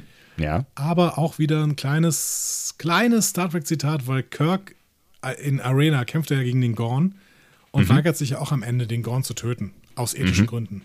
Ja. So, und das ist natürlich auch so, so ethical. Ja. Mhm. Gut, Windor wird besiegt. Äh, Gurnbar ärgert sich über das Ergebnis, hält aber sein Versprechen und lässt das Away-Team frei. So. Ähm, Ransom kehrt dementsprechend in die Zelle zurück. Mariner beschwert sich noch, äh, dass er ihren Fuß erdolcht hat, aber Windor eben nicht erstochen hat und seine Prioritäten damit in Frage gestellt hat. Und Ransom will sich jetzt nicht mehr lang aufhalten, legt sie einfach über den Rücken und verlässt die Zelle mit ihr. Und die Gelrakianer überlegen dann noch, ob Trial by Combat eine Zukunft hat oder ob sie vielleicht lieber in Richtung Death Race gehen sollen mit Kristallautos. ja. Entwir entwirf bitte ein Auto. So, ah, na, genau. Ähm, auch wieder ein Zitat, ne? Ähm, gibt so einen Film von 1975, Death Race 2000. Äh, da gibt's, da geht es um äh, Trial by Combat mit Kristallautos, also mit Todesrennen quasi. Todesrennen. Echt? Also nicht mit Kristallautos, glaube ich, aber Todesrennen, genau. Ja. Gut. Auf des Cerritos ähm, schließt die Crew ihren Kampf mit den Gelrakanern äh, dann ab und das Blatt wendet sich sehr, sehr schnell und die Gelrakaner ziehen sich in die Pots zurück, kehren zu ihren Schiffen zurück und Freeman nickt Bäumler dann auch zustimmend zu. Das geht ganz schnell. Mhm. Ja. Wenn die Crew erstmal Buffertime machen darf, dann ist sie perfekt. Ja. ja, dann hat er auch wieder Kraft und so. Also ganz egal, was vorher war, die Aussicht darauf, äh, Buffertime wieder haben zu, zu können, das reicht offensichtlich aus als Motivation. Ja. Ja, die Crew räumt noch ein bisschen auf auf Cerritos und äh, Shax reist mit einem weiteren Away-Team zum Planeten und da geht dann alles wieder gut. Ne? Die geben den Ehrenkristall wie ursprünglich vorgesehen bei denen ab.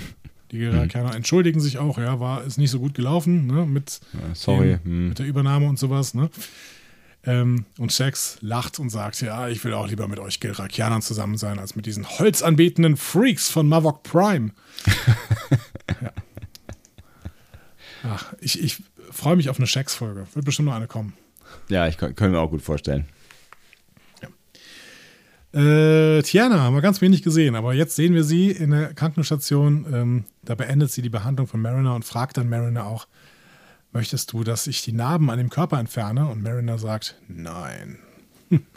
Und dann kommt Ransom auch auf sie zu und bittet sie, ihm etwas Zeit zu geben, um seine Sachen in Ordnung zu bringen, äh, bevor sie ihn dann meldet, weil er sie auf dem Planeten ja angegriffen hat. Und äh, dementsprechend muss Ransom jetzt vor das Kriegsgericht.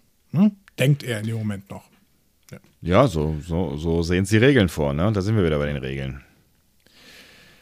Aber äh, er wird überrascht sein, denn Mariner wird keinen Bericht einreichen. Hm? Mariner gibt sogar zu, dass der Protokollbruch sie beeindruckt hat, hm? obwohl sie ihn weiterhin ein bisschen mhm. narzisstisch findet. Und ähm, sie sagt, Ransom, sie erinnern mich daran, worum es bei der Sternflotte ging. Sie gibt aber auch zu, dass die Stichwunde an ihrem Fuß eine große Narbe hinterlassen wird. Finde sie auch gut. Lächeln sich die beiden an. Kurzer romantischer Moment. Mhm. Aber danach nimmt Ransom Mariner fest.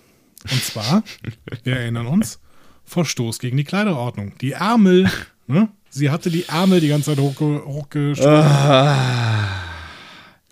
Und da sind wir wieder. Ja. Mariner protestiert, wird zur Brick geschleppt. Sie schreit dann auch: Ich liebe die Brick! Und äh, sie droht Gib dann. Mir drei Tage. Von, sie droht, sich von jemandem töten zu lassen, wenn sie das nächste Mal auf einer Away-Mission ist. Und das findet jetzt random ein bisschen heiß. Hm? Da geht doch noch was. Aber ich weiß nicht genau, ob dieses Ich liebe die Brick auch wieder ein äh, Zitat aus Gesprengte Ketten ist. Steve McQueen, ne, der sich ja auch immer wieder da in diesen Container äh, sperren lässt und quasi sagt, das ist nicht schlimm für mich. Nee, nie gesehen? Könnte sein, ne? Nee, habe ich nicht gesehen, ne? Echt nicht? Ist, die, die Briten gucken den immer an Weihnachten. Wirklich? Ja, Gesprengte Ketten ist die Vorlage zu äh, Chicken Run. Okay. Aber den hast du gesehen, oder? Nein, auch nicht. Chicken nicht? Run. Chicken Run? Hennenrennen? Das ist äh, Wallace ah, Gromit mit Nee, habe ich nicht gesehen, aber es ist, äh, äh, also ich kenne ich kenn ihn, aber ich habe ihn nicht gesehen tatsächlich. Gesprengte Ketten. Also beide lohnen sich sehr. Gesprengte Ketten lohnt sich sehr. Äh, sehr, sehr witziger ähm, Antikriegsfilm. Mhm. Und ähm, Chicken Run lohnt sich auch sehr. Tatsächlich. Ja. The Great Escape. Okay. Genau, The Great Escape. Ja. 63. Okay, ist gemerkt. Ich kriege gerade, ich kriege gerade ein, ein, ein, Vögelchen, ein, ein Vögelchen, ein Vögelchen aus Wien. Ein Vögelchen, äh, zwitschert ja. mir zu, dass offensichtlich Mariner äh, nicht sagt, dass sie sich von jemandem töten lässt, sondern dass sie ihn töten lässt.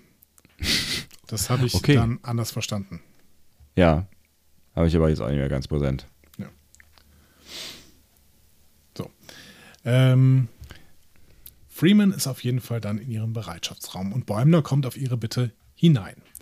Mhm. Und dann lobt Freeman Bäumler dafür, dass er ihre Augen geöffnet hat und sagt, dass die Crew ohne ihn noch immer blind jeder Regel im Buch folgen würde.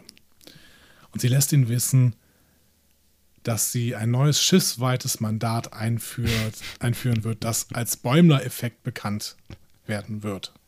Und Bäumler fühlt sich ein bisschen geehrt auch, ne, dass so eine Regel nach ihm benannt ist.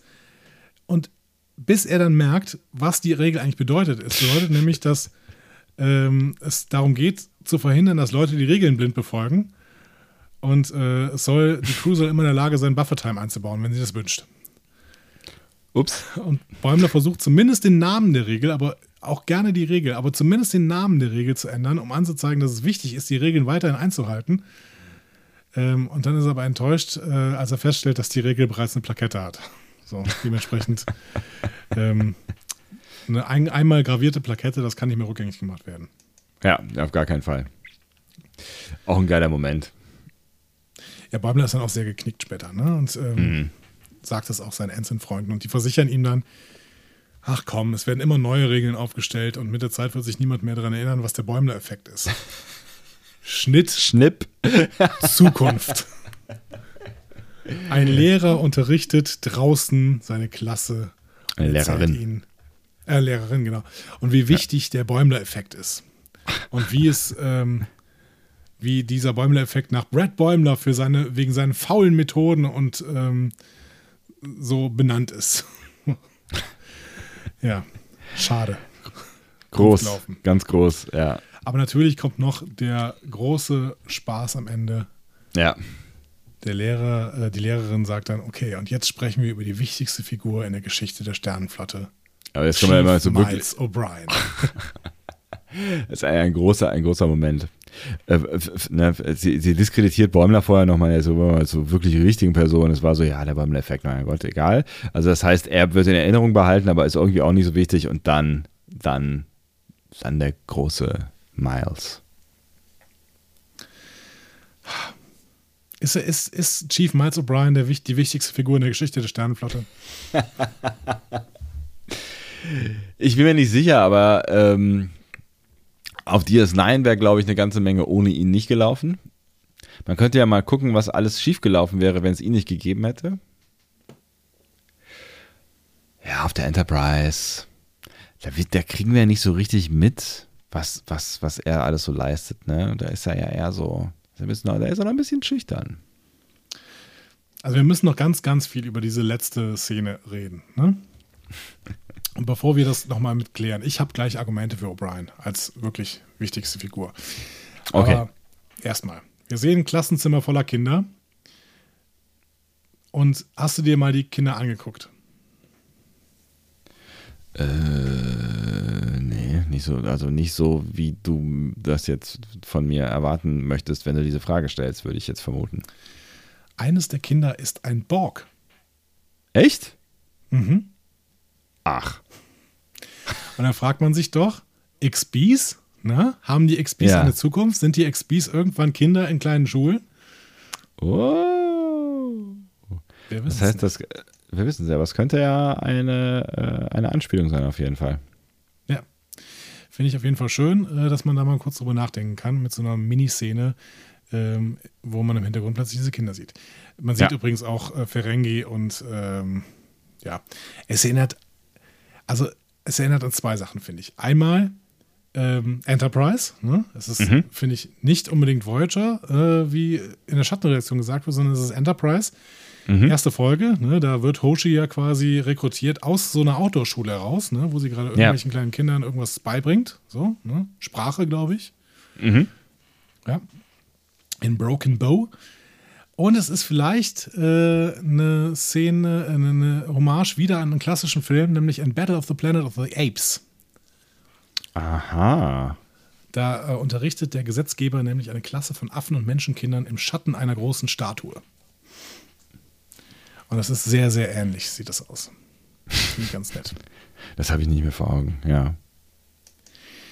Ja, dann haben wir noch diese Statue von Bäumler gesehen. Und was hatte der im Arm? Weißt du das noch? Im Arm, der hatte auf dem Arm einen Adler. Aber ja. im Arm hatte er. Was hat er wie wird der Adler genannt? Ein äh, äh, berühmter oder bekannter, äh, wichtiger Vogel oder sowas. Er sagt einer der großen Vögel der Galaxis. Ach, echt? Ja. Und wer ist der große Vogel der Galaxis?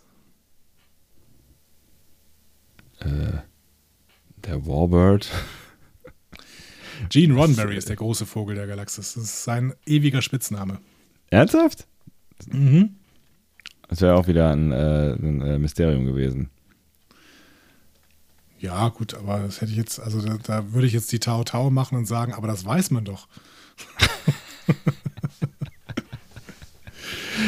Ja, ja, ja, ja, ja. Aber sie sagt auch gerade in der Schattenreaktion, Dori!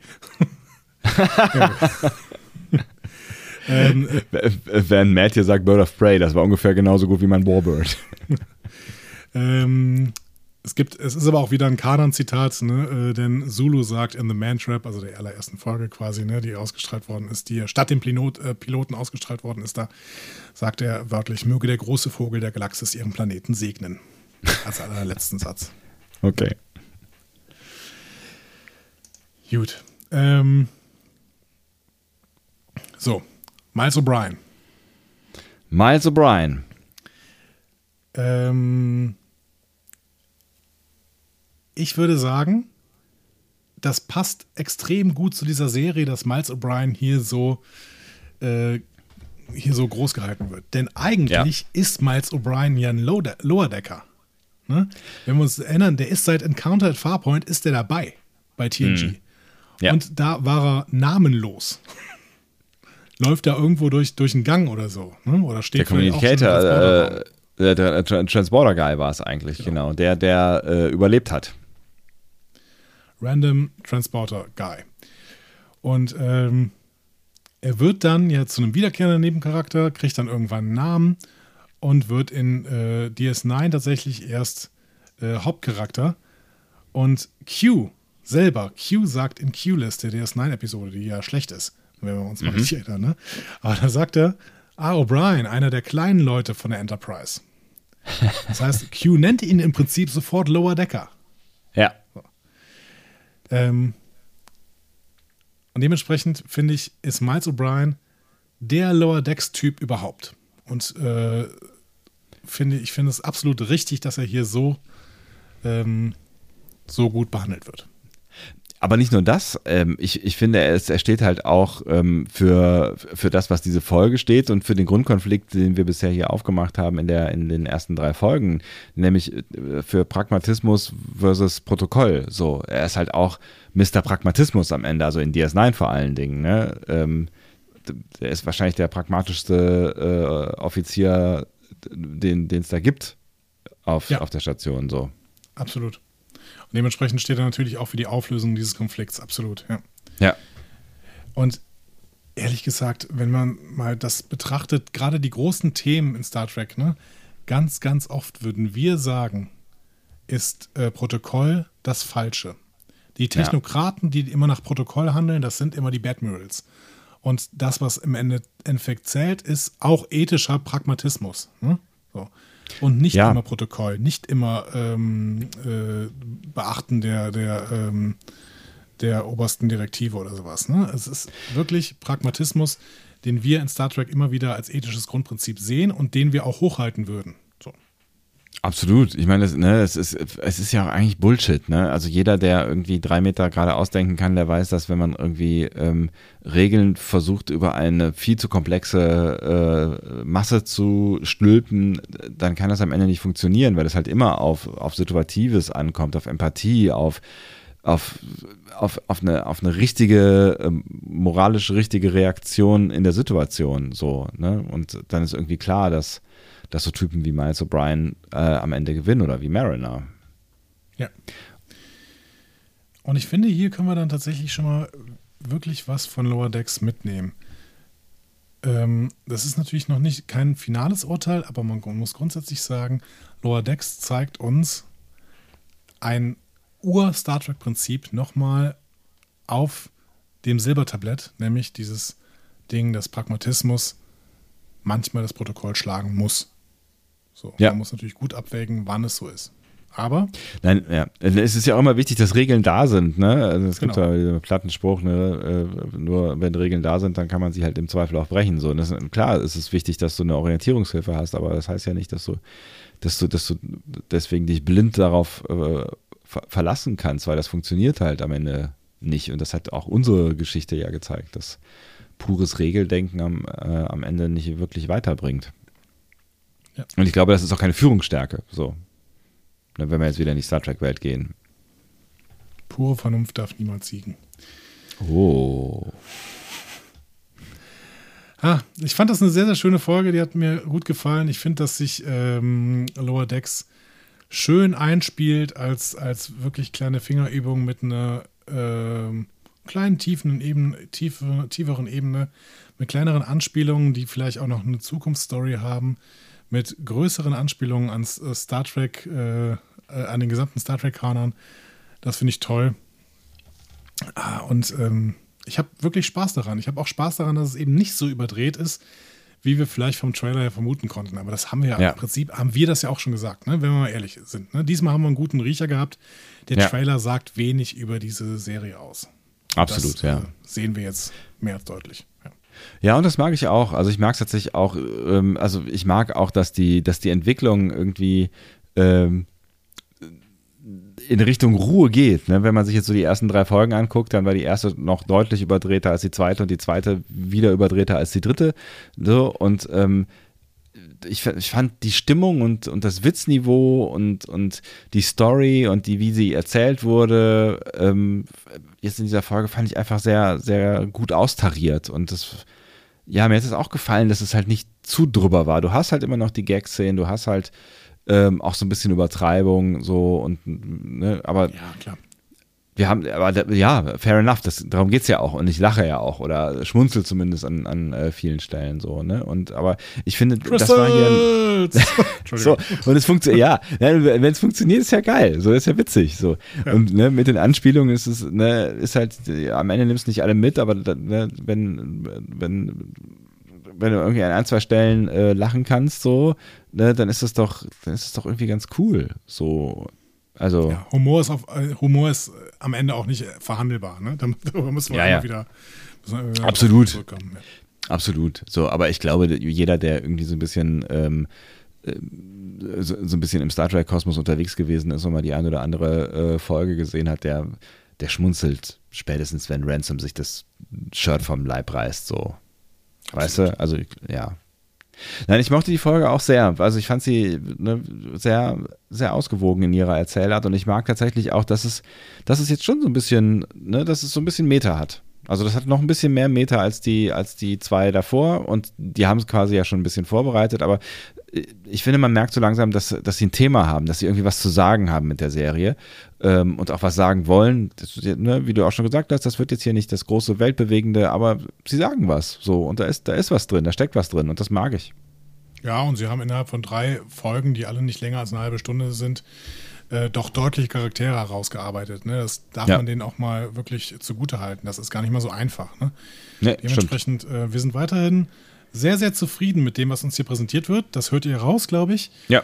Und ähm, mich würde auf jeden Fall interessieren, äh, ob ihr das auch weiterhin so seht. Ähm, es gibt so ein paar Kritiken, dass diese dritte Folge so ein bisschen ein Dämpfer ist. Als diese habe ich sie nicht empfunden. Äh, vielleicht nee, ich fand ich tatsächlich auch die zweite ein bisschen besser, aber einfach, weil ich Roadmovie so cool finde. So. Aber ähm, ja, trotzdem, ein Dämpfer finde ich das trotzdem nicht. Es ist einfach. Nee, äh, finde ich auch nicht. Weiterhin ein schönes, gutes Niveau. Ja. Ist ein bisschen, ist ein bisschen ruhiger gewesen, die Folge. Ist ein bisschen, okay. ein bisschen weniger passiert, aber ähm, ne, ich fand die, fand, fand die gut. Habe ich gerne geguckt.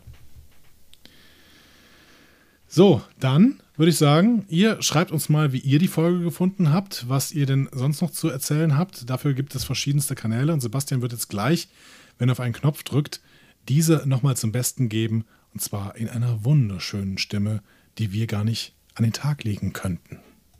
Diskussionen zu folgen findet ihr auf discoverypanel.de oder sprecht eine Nachricht auf den Discovery Panel Anrufbeantworter unter 02291 ukta uk 2 unter der 02291 uktauk2 erreicht ihr uns auch per WhatsApp. Außerdem gibt es uns auch bei Instagram unter Discovery Panel, bei Twitter unter Panel Discovery und bei Facebook unter Discovery Podcast. Wir freuen uns über eure Nachrichten und über eure Kommentare. Ja, und, und äh, sprecht uns doch nochmal was. Das, äh, das wäre doch schön. Wir wollen euch nochmal hören. Das äh, würde uns gut gefallen. Stimmt. Also schickt uns Sprachnachrichten an WhatsApp 02291 uktauk 2 oder Muss man das irgendwann nochmal erklären, eigentlich für die Leute, die vielleicht irgendwann mal dazugekommen sind, Okta Ok 2? Mach doch mal.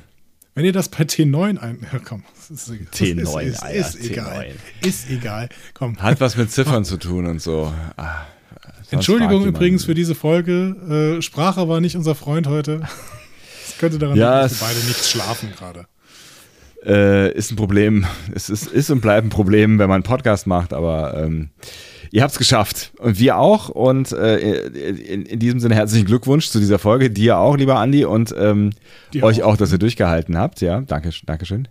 Ähm, wir werden uns wieder hören, wenn ihr denn mögt, in der nächsten Woche mit der vierten Folge Star Trek Lower Decks, die googelt, da heißt.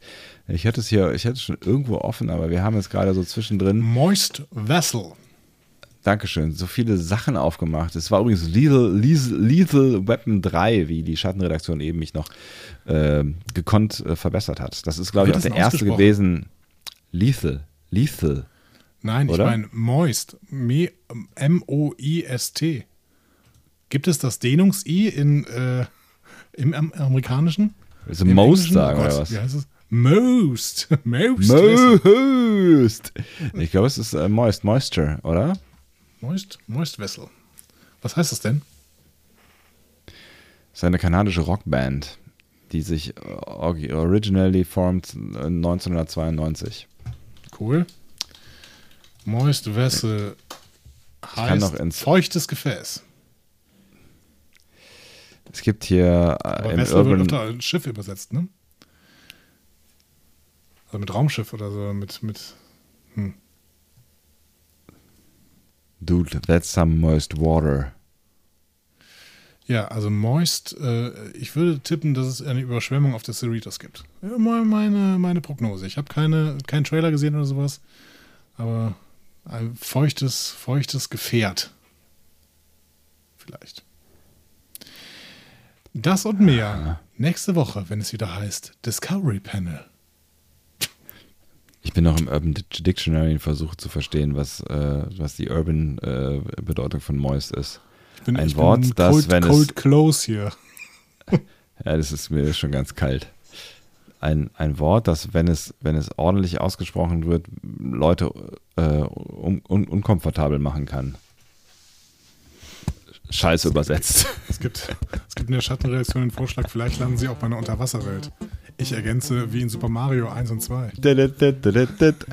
Hätte auch gleich Super Mario im Kopf. Ah, gute Nacht, Leute. Äh, ich freue mich auf nächste Woche. Ich freue mich aufs Schlafen. Tschüss. Tschüss.